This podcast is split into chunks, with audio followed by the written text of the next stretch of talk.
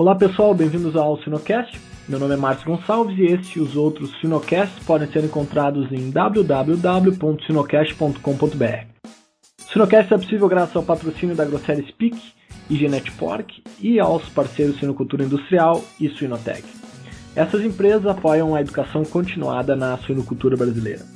Coloque na sua agenda o nono SINSUI, o Simpósio Internacional de Suinocultura, que ocorrerá em Porto Alegre entre 12 e 14 de maio de 2015. O bate-papo de hoje abordará o tema Impacto da coccidiose em leitões lactentes. Nossa convidada é a médica veterinária Eliana Dantas, formada pela Universidade de Alfenas, possui mestrado e doutorado pela Universidade de São Paulo e atua há seis anos como coordenadora técnica da Unidade de Aves e Suínos da Bayer. Em sua pós-graduação, a doutora Eliana se especializou no vírus da anemia infecciosa das galinhas, realizando PCR, sequenciamento, análise de restrição, clonagem de proteína viral, expressão e purificação da proteína clonada. Olá, Eliana, tudo bom? Olá, Márcio, tudo bem? É, olá a todos os ouvintes, é um prazer estar aqui com vocês hoje para falar sobre esse tema. Muito obrigada pelo convite. De onde é que tu tá falando, Eliana? Eu estou aqui no, no, no, Brasil, né? Estou aqui no escritório da Bayer hoje, desenvolvendo aqui as minhas atividades e com muito gosto é, faço aqui esse depoimento sobre a coccidiose, né? Esse problema que afeta aí a nossa sinocultura e vamos falar aí sobre os impactos econômicos da coccidiose na sinocultura. Legal. Eliana, só uma última pergunta de prática que a gente tem aqui é qual que é teu hobby? Ah, eu gosto de, além de trabalhar muito, que trabalhar para mim é, é, é, uma grande satisfação. Eu gosto muito de viajar, de curtir meu final de semana. Eu gosto de dias quentes, ensolarados e para me relaxar assim durante todos os dias.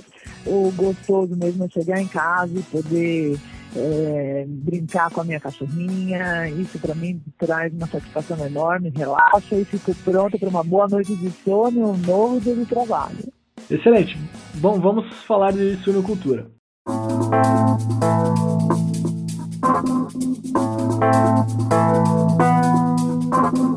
Eliana, qual é o impacto econômico da coccidiose em leitões lactentes?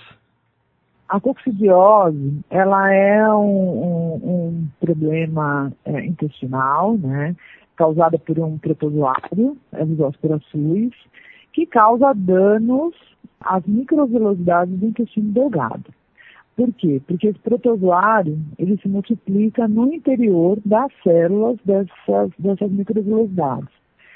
Com essa multiplicação, a destruição dessa porção importante do intestino, que é o intestino delgado, que é responsável por digestão e absorção dos nutrientes. O que isso traz de impacto, tanto na, no período de maternidade como para o resto da vida desse animal? É, esse acometimento de algumas porções do intestino delgado vai fazer com que esse animal ele tenha uma capacidade menor de digerir e absorver nutrientes. Como o leitão, o grande objetivo é que, é que ele tenha um bom desempenho, para que tenha uma boa produção de carcaça, né, de carne, e, com, e se esse processo digestório dele estiver comprometido, o, o impacto vai ser direto no ganho de peso desse animal e como é, a coccidiose provoca essa lesão né, dessas microvelocidades e dependendo do grau de acometimento, essas lesões, elas podem cicatrizar, mas não regenerar, ou seja, essa capacidade de absorção vai ficar comprometida para o resto da vida do animal. Esse é o maior impacto que nós vemos. E esse impacto ele pode ser calculado assim, de diversas formas é, não só no ganho de peso, mas em conversão alimentar, em proteção também, porque no intestino existem células em, em grande quantidade de defesa. Então, quando a gente tem esse acometimento dessa integridade intestinal, nós temos também perda dessas células né, de defesa. Então, esse animal também é um animal que vai ser mais debilitado. Então, existem aí, consequências bastante sérias né, de uma doença, é, que hoje em dia, tanto no Brasil como em outros países, é, globalmente, uma doença que está instalada na suinocultura e quando ela não, não aparece né, em, uh, em casos assim, surtos clínicos de importância, muitas vezes o produtor pode olhar para aquela diarreia, não dar o valor necessário para ela, mas o impacto econômico daquilo na produção ele vai existir e é para isso que nós estamos fazendo uma divulgação grande né, da importância da coccidiose para que esse produtor fique atento que esse impacto, que inicialmente é a perda de peso na maternidade, não se limita a isso, né? Se vai se limitar a um prejuízo durante todo o processo de produção. Muito bem, Eliana. E, e bom, ele afeta principalmente os leitões lactentes, né, como você falou. E, e qual é a prevalência e mortalidade que, que se encontra aí nas granjas de suínos? Uma coisa que nós podemos afirmar é que a coccidiose está presente na suinocultura como um todo. Mesmo naquelas grandes, nós temos experiências assim, de grandes que falam, ah, mas eu não tenho é, diarreias assim, muito fortes, não tenho grandes surtos, eu acredito que a coccidiose não está presente aqui na minha produção. Quando nós vamos fazer uma análise mais detalhada, se for fazer até mesmo coleta de intestino para lesão intestinal ou fazer o tratamento preventivo adequadamente, a gente já vê impactos é, positivos né, do tratamento no ganho de peso desses animais. Certo. Mas de maneira geral, assim, qual é o, o quadro clínico da coccidiose e, e na prática, quando é que os médicos veterinários que nos escutam devem suspeitar da doença causada pelo isóspora suis? A coccidiose neonatal, né, que é essa causada pelo isóspora suis, ela vai acometer os leitões na fase de maternidade. O leitão, o grande problema é que ele nasce sem uma proteção contra esse agente, né, contra a coccidiose. Então, o leitãozinho já, o recém-nascido, desde o primeiro dia de vida dele, ele estando em contato é, com o agente é, ali diretamente na baia, logo após o nascimento, ele está suscetível à contaminação, né, porque ele não tem essa proteção natural. Toda essa fase de maternidade é uma fase de contaminação, suscetibilidade desse animal à doença. Ele pode se infectar logo nos primeiros dias de vida, e essa diarreia, normalmente, ela é vista a partir do décimo dia, oitavo dia de vida é, do, desse animal. No oitavo dia, nono dia, décimo dia, se tivesse a diarreia, é porque ele teve um contato com uma quantidade grande do protozoário logo no, nos primeiros dias de vida mesmo. Mas se a gente procurar na literatura, e normalmente o que se contra, né, na granja, é uma diarreia na segunda semana de vida, entre segunda e terceira semana de vida. Mas, claro, a gente pode ter uma diarreia um pouco mais precoce, portanto, nunca antes do sétimo dia, por causa do ciclo de vida do agente. Então, resumindo, a partir do primeiro dia de vida, ele já entra em contato com o protozoário, ele é suscetível, o leitão é um animal totalmente suscetível. A diarreia, é, se ele entrar em contato com quantidade suficiente já para causar a infecção no primeiro ciclo, já vai ocorrer em, em, torno de 10 dias, 9 dias de vida, mas normalmente o que se observa na granja é diarreia na segunda semana de vida.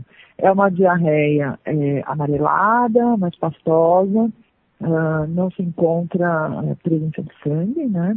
É, não, não é fezes é, em jato também, é uma coisa mais vai ficar no piso mesmo, ou muitas vezes é, talvez tenha até uma diarreia um pouco mais é, sutil, e por causa da, da, da, das ripas, talvez você nem encontre, mas é uma diarreia amarelada, pastosa, normalmente na segunda semana de vida. Muito bom, Eliana. E quais são as lesões macroscópicas né, e também microscópicas causadas pelo isóspora suis? Clinicamente, o que pode ser visto? Esse animal um pouco abatido, pode ter uma desidratação, vai ter essa diarreia e esse animal ele vai ter menor ganho de peso. Isso é uma coisa, sim, bem visível uh, na, na, no campo. Se esse animal for uh, investigado, por exemplo, se nós pegarmos porções desse intestino delgado, fizer uma histopatologia, o que nós podemos encontrar bem claramente são essas lesões é, das microvelocidades intestinais, dessa porção do intestino, e dependendo da fase que esse animal estiver, do ciclo da doença, nós podemos encontrar o próprio protozoário uh, dentro dessas células. Né? Por isso é importante fazer todos os tipos de análise. A flutuação também pode nos ajudar, que é o exame de fezes mesmo, através da técnica de flutuação, esse ossisto né, vai flutuar e nós podemos detectar isso no exame muito rápido, é, fácil de, de, ser feito através das fezes. Mas para confirmação, caso a gente tenha uma suspeita muito forte, não conseguiu ver né, pela flutuação, sempre é bom fazer também essa histopatologia, as lesões elas são bem claras de coccidiose. Muito bem, Eliana. E quais são os outros uh, agentes uh, infecciosos que devem ser testados no diagnóstico diferencial para realmente fechar esse diagnóstico? Olha, sabe quando a gente fala em diarreia em maternidade, uh, os agentes mais comuns que nos vêm à mente são a coli, né? Por causa até de, vezes, de coloração mesmo, dessa, dessa diarreia, mas aí idade pode variar um pouco. Vamos pensar, dá para suspeitar também de clostridium, a gente aí focando para perfis, né, tipo A, pensar em rotavírus também, fazer pesquisas de rotavírus e clostridium difficile também está sendo é, diagnosticado com uma certa frequência, principalmente aqui no Brasil a gente tem observado né, a presença desse agente. O que acontece é que uh, com o difícil, no caso, as, as lesões elas não vão ocorrer no intestino delgado, aí a gente vai ter lesão no intestino grosso. Né, e vai ter uma emaciação também, o que dá para, se for no momento da necrópsia, a gente pode tentar direcionar um pouco ou suspeitar mais de uma causa ou de outra. Mas sempre que se fala em diarreia neonatal, o importante é fazer um diagnóstico adequado. A histopatologia vai ajudar, o parasitológico, né, como disse, a flutuação, o isolamento bacteriano, mas a partir do momento que se tem, para fazer um diagnóstico diferencial, ah, vamos fazer uma cultura e antibiograma.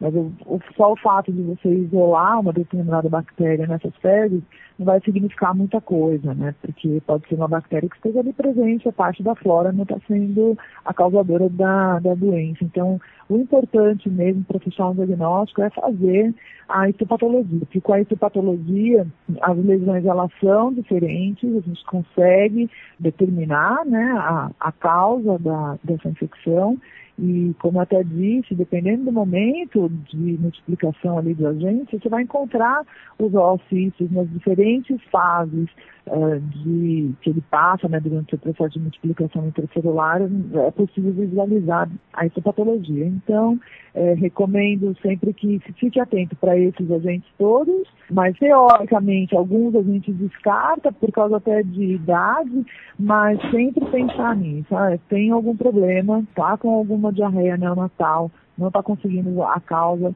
é, fazer o diferencial, pelo menos entre esses quatro agentes que eu citei. Rotavírus, o, o Clostridium perfidis tipo A, o Clostridium difficile e a Escherichia coli.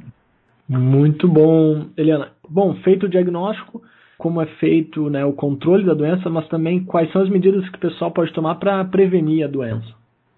O controle ele é extremamente simples. Né?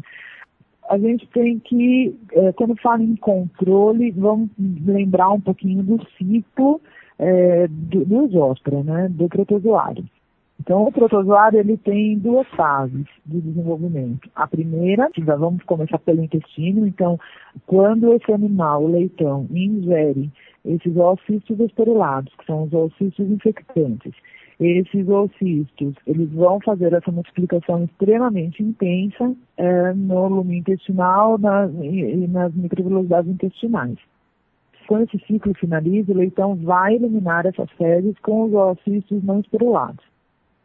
Esses ócitos não são infectantes, são eliminados com as fezes do leitão, no ambiente eles vão passar pelo processo de esterulação, que vai depender ali, a velocidade dessa esterulação vai, vai ser de acordo né, com temperatura, umidade, por isso que em algumas épocas do ano nós percebemos uma, uma incidência maior ou menor, tem uma certa sazonalidade por causa dessa influência do ambiente na esporulação. Mas a coccidiose está sempre ali presente. Então, pensando nesses dois pontos, nesses dois, nesses dois momentos né, do protozoário, a gente precisa ter ações direcionadas para controlar tanto o ambiente quanto o animal.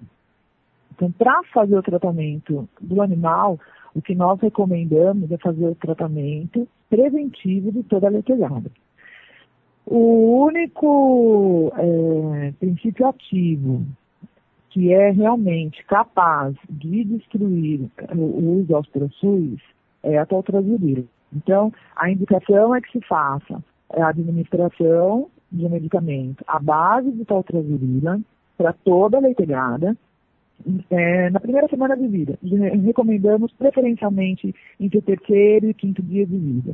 Esses leitões estando medicados, eles estão totalmente protegidos contra uh, a multiplicação desse agente no intestino. Então, mesmo que o leitão entre em contato com, com o protozoário, porque o ambiente está contaminado, esse protozoário não vai ter chance de se multiplicar lá no intestino, consequentemente esse animal eh, não vai eliminar os ossícios, não vai favorecer ainda mais a contaminação do ambiente. Então, para o leitão, tratamento preventivo com medicamento à base de poltrazurila, isso na primeira semana de vida. Para o ambiente, é fazer uma limpeza e desinfecção é, bem adequada. É, só que o grande problema desse é, protozoário presente ali na, na baia é que ele é altamente resistente à maioria dos desinfetantes comuns, sensível a alguns à base de cresol, fenol, mas a mesma assim sensibilidade não é extremamente alta. Então, para que a gente consiga fazer a eliminação, teria que eh, ser um, um que tenha realmente uma indicação é, comprovada né, contra esses oocistos e são concentrações também que devem ser muito bem atendidas pelo produtor, uh, tempo de permanência daquele desinfetante ali no ambiente também deve ser muito bem respeitado para que a gente consiga diminuir um pouco essa pressão de infecção. Então, vi, levando em consideração esse cenário todo, para que o produtor não tenha problemas, ele faça uma limpeza de higienização adequada do ambiente, mas não deixe de fazer é, esse tratamento preventivo de todos os leitões. É o que realmente vai cortar o ciclo, vai impedir com que esse leitão fique doente, vai impedir toda essa destruição da, do intestino, né? E com isso nos garantimos que o leitão ele vai ter o desempenho desejado lá na fase de maternidade. E desmamando esse leitãozinho pesado, os benefícios ou serão vistos pelo produtor até o final do sistema de produção. Compreendido. Eliana, e, e para finalizar, qual que é a sua mensagem final né, sobre esse impacto da coccidiose nos leitões lactentes para os colegas que nos escutam? A minha mensagem final é que o produtor, os veterinários, todas as pessoas envolvidas aí na suinocultura prestem atenção, que deem uma atenção importante para a coccidiose, porque a coccidiose ela está presente no nosso sistema de produção, ela pode ter um, um impacto visível, assim, perceptível, maior ou menor para o produtor, né? mas certamente isso vai impactar o, o, o, ganho de peso dos animais e, e, o desempenho dele durante toda a sua vida. Então fiquem atentos, não olhem para a coccidiose apenas como ah, uma simples diarreia, porque como ela não vai causar mortalidade, o produtor muitas vezes até se acostuma com um episódio ou outro de diarreia na sua produção, mas isso não é saudável para o sistema de produção. Né? E isso não é saudável depois financeiramente também para esse produtor. É, o tratamento preventivo é muito simples, é um investimento que eu vejo na, na suinocultura, porque os benefícios serão muito grandes, então é, fiquem atentos, é, façam o tratamento adequadamente e observem os seus resultados. Vocês verão, o produtor verá, vocês que estão nos ouvindo, vocês verão que é, realmente isso vai trazer ganho é, para a sua produção. Muito bem, Eliana. Bom, muito obrigado pelo seu tempo. O Sinocast agradece. Eu é que agradeço o convite e estou aqui à disposição. Para mim foi um prazer. Espero que realmente eu tenha tirado as dúvidas aí dos produtores e caso não tenha, estou à disposição do Sinocast, momento que vocês quiserem. Muito obrigada pelo convite, adorei a participação. Obrigado, Eliana.